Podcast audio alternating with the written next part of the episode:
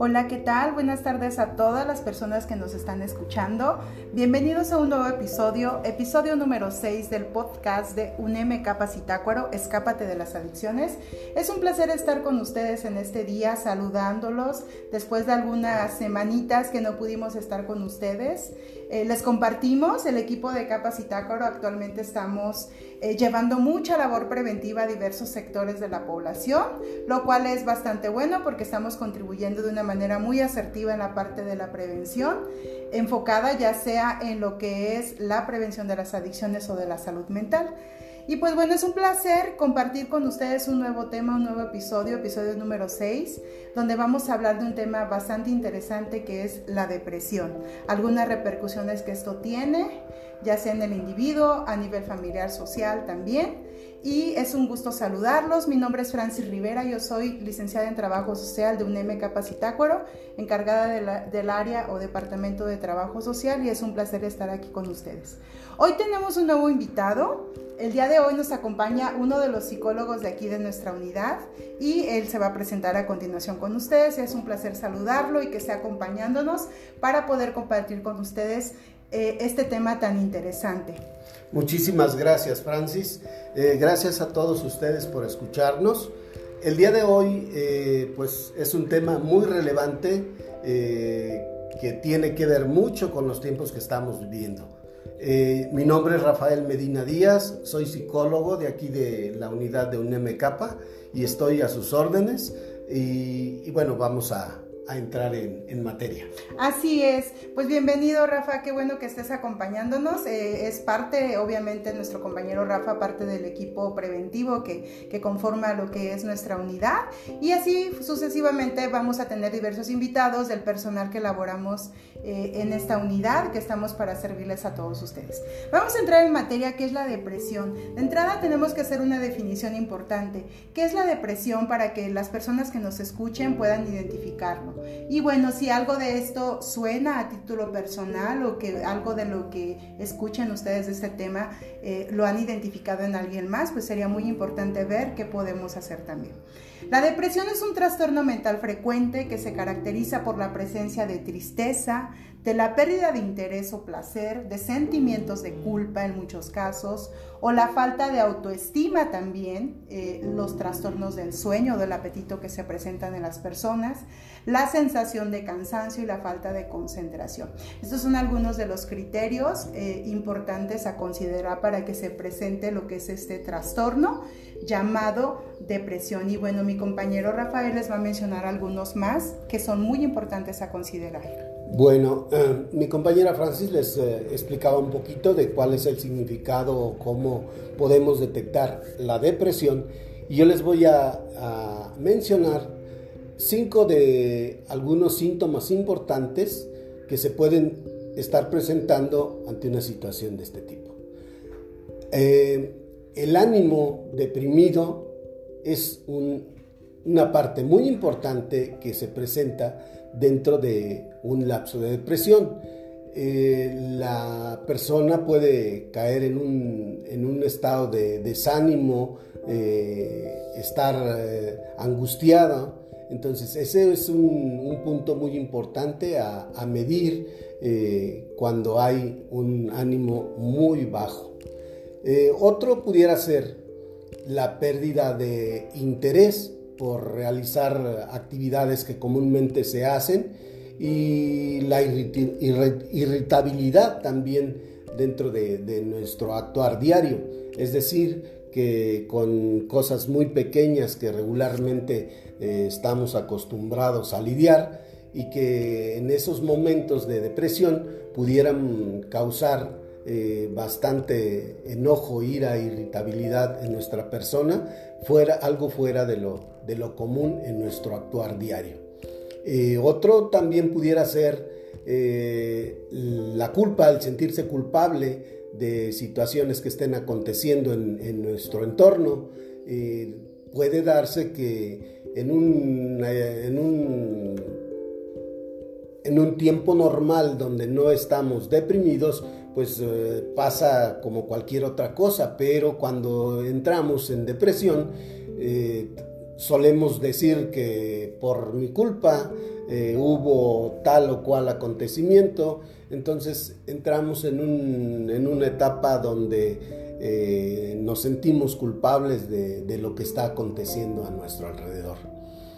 también podemos llegar a tener cambios en, nuestro funcionamiento orgánico, es decir, podemos perder el apetito, eh, podemos también tener problemas con el sueño, perder eh, el, sueño y, permanecer eh, vigilantes durante la noche. también se puede presentar la fatiga, que es otro de los síntomas que son muy comunes en, este lapso de depresión.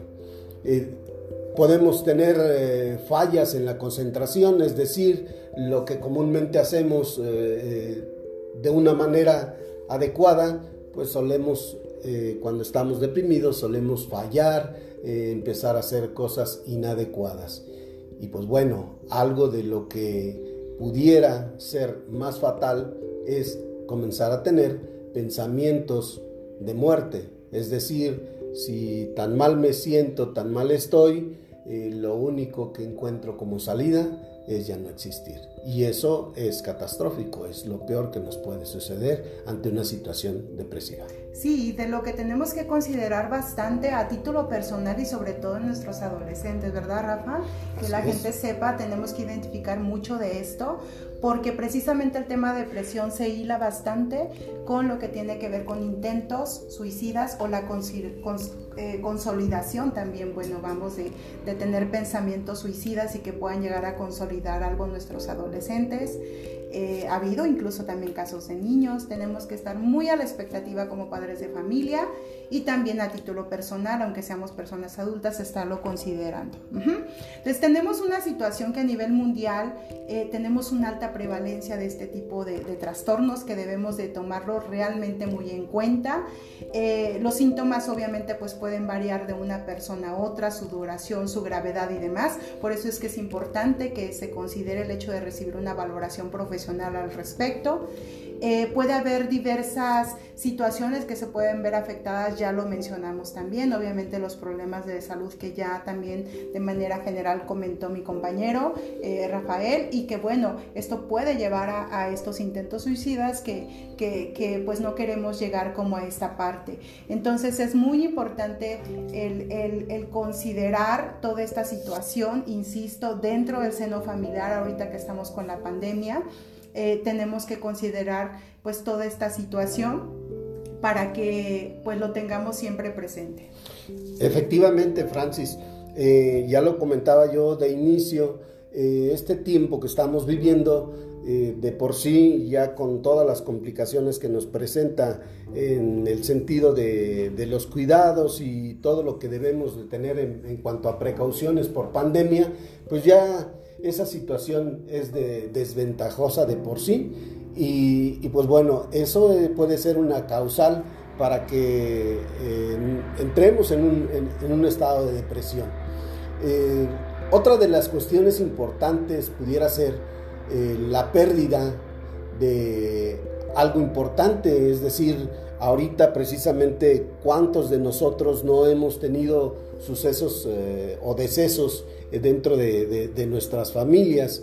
Y eso pues bueno da eh, como resultado precisamente que, entremos en un duelo por el fallecimiento de algún allegado, eh, por la pérdida del empleo, porque sabemos bien la situación eh, en cuanto a lo laboral, mucha gente tiene sus negocios, tiene su modus vivendi, depende de que haya un movimiento eh, dentro de la sociedad y precisamente el, estar aislados, el, no tener una convivencia regular, nos implica eh, eso, la pérdida de empleos, eh, el tener pérdidas materiales, si alguien vende, qué sé yo, algún producto no perecedero y, algo de lo que invirtió, pues lo va a perder. Eh, incluso con esta situación de estrés y de, convivencia extrema dentro del, seno familiar, también surgen situaciones conflictivas dentro de la pareja, es decir, si no estamos acostumbrados a, lidiar con esta situación de estar conviviendo la mayor parte del tiempo dentro del hogar, eh, también suele suceder que haya algún, alguna fricción, alguna situación de desorganización, de malos entendidos y también puedo, eh, esto pueda ser motivo de que haya una ruptura dentro de la relación.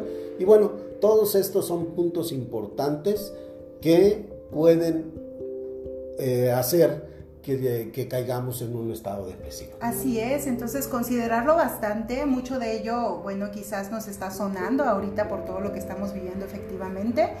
Y vuelvo a insistir la parte de enfocarnos también mucho a detectar muchas cuestiones, ya sea del niño o del adolescente, que bueno, nosotros a veces como adultos podemos más estar a la expectativa, pero es muy importante considerar eh, todas las variantes o que pueda haber de cambios de conducta y demás que pueda haber en ese niño o en ese adolescente y que puede variar de acuerdo a cada una de las edades. Los niños pueden presentar eh, varios síntomas somáticos importantes, insisto, a considerar y que debemos de estar pues muy muy a la expectativa. Dificultades para comer y dormir que también se presentan mucho en ellos y más ahorita que sus rutinas están bastante afectadas por toda esta cuestión de la pandemia.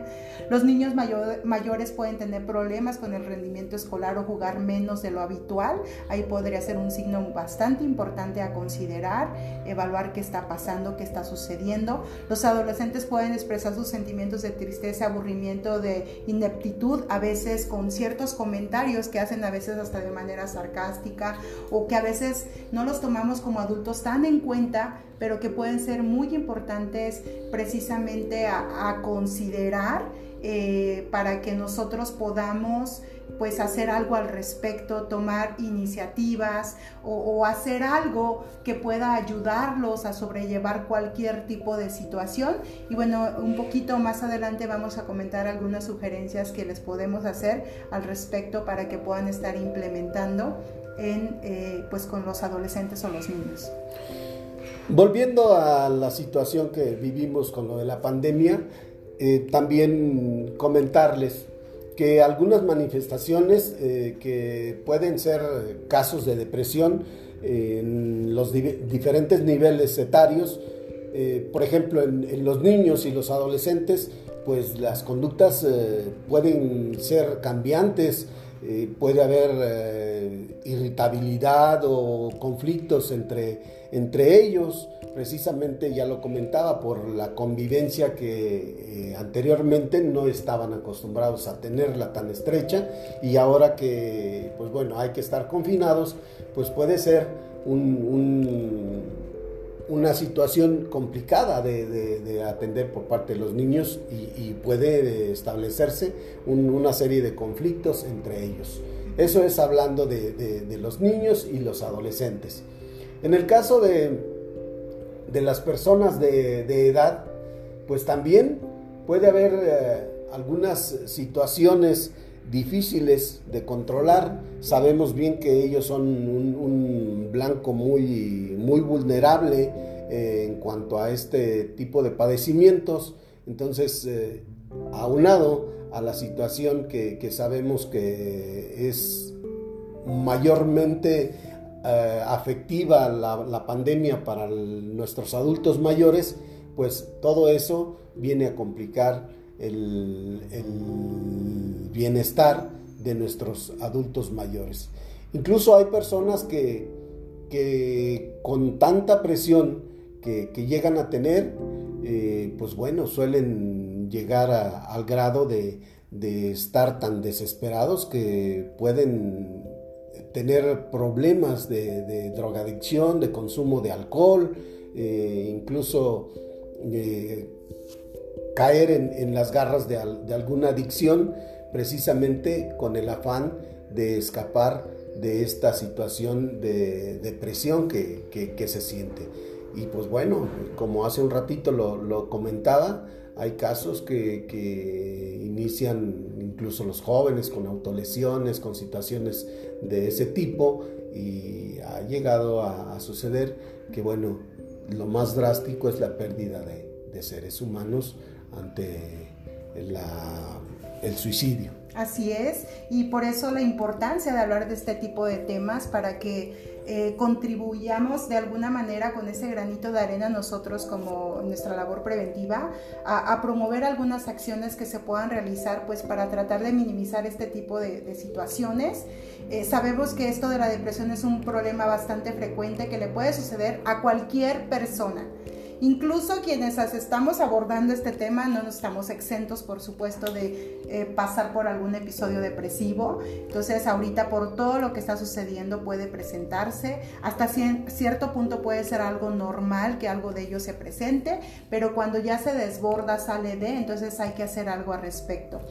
Eh, esto no significa que la persona sea débil, que la persona sea perezosa, ah, ya está eh, encerrado, aislado y demás, y a veces lo tomamos como algo banal, como que no tiene tanta importancia, hasta minimizamos ciertos síntomas, pero eso es algo importante de considerar, que no lo veamos como un signo solamente de debilidad, sino que podamos hacer algo al respecto. Los pensamientos de desesperanza y la falta de valor pueden mejorar una vez que se remite la depresión, es decir, que hay una atención eh, oportuna, que se pueda hacer algo al respecto con alguna psicoeducación importante, es decir, que se hable del tema, se informe, se oriente, con algún tratamiento quizás, si alguien lo necesita farmacológico, y también con la terapia, que puede ser muy importante que alguien tome eh, que alguien lo considere si alguien lo necesita y que pueda recibir este tipo de apoyos y que evitemos ciertos comentarios de que, ay, es que debes de más, ser más fuerte, contrólate, ay, tú vas a salir de esto, échale ganitas, ¿no? El famoso échale ganitas que, que a veces decimos y que a veces lo hacemos bien intencionado, pero a veces es échale ganitas eh, no, no es tan funcional del todo y que bueno, sí échale ganitas, pero mira, ¿sabes qué? Escuché de un terapeuta que te puede ayudar o hay un lugar donde te pueden brindar apoyo.